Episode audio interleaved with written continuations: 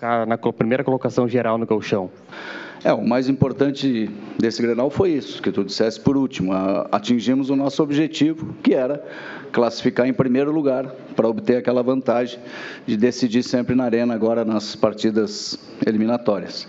Mas, ganhar Grenal, eu gosto pra caramba. Ganhar Grenal sempre é muito bom.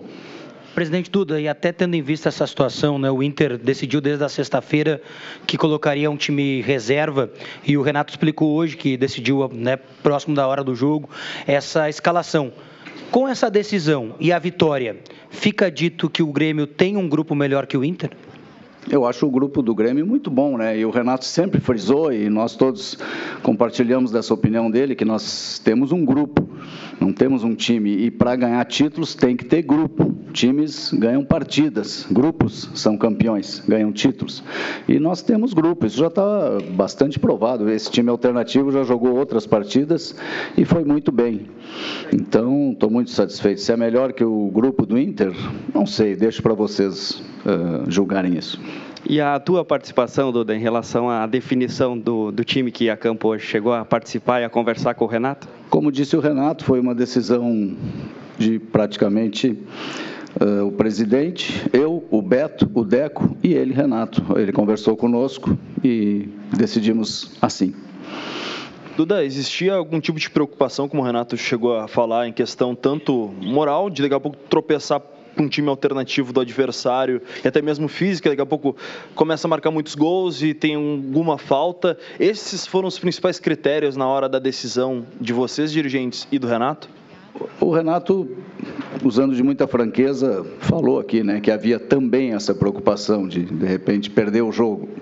Mas eu vou te dizer que, com toda sinceridade, que a principal preocupação era com perder algum jogador importante. Porque Grenal é sempre é um clássico, né, um dos maiores clássicos do mundo, e os jogos são sempre muito acirrados. E, e às vezes acontecem algumas lesões graves, né? Eu nunca me esqueço daquele jogo aqui na arena, aquele lance do Bolanhos com o lateral direito do Inter. Foi um lance violento pra caramba. Isso aí às vezes acontece em clássicos e a gente queria muito evitar esse tipo de problema. Presidente Duda, a gente sabe que esse problema não é exatamente do Grêmio, né? Mas uh, o que aconteceu no Grenal foi realmente uma escolha muito mais pelo lado do Inter em escolher uh, jogar com o time reserva e aí fez com que o Grêmio também jogasse. A minha pergunta seria em relação a essa escolha.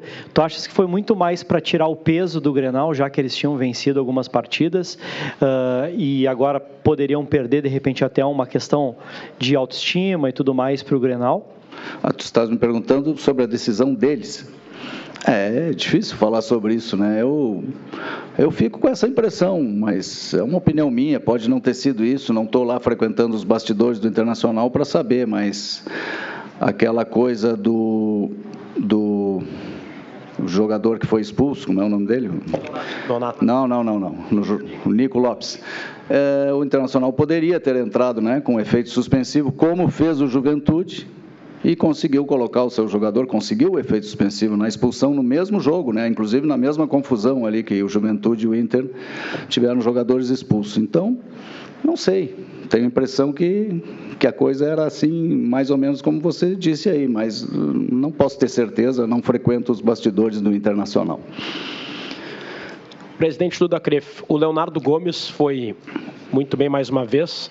Avaliação sua sobre o crescimento desse jogador que atua em todos os jogos. É um atleta que ele vem, se há algum desgaste, ele vem superando. Como vocês avaliam o rendimento do Leonardo Gomes e que informação vocês têm sobre quando o Galhardo fica à disposição? Uh, estamos muito contentes todos com o Leonardo Gomes. Acho que ele vem crescendo. Acho que o Renato, como o Renato disse, acho que ele tem toda a razão. Ele não não tá, não é um jogador pronto ainda. Ele veio do Boa.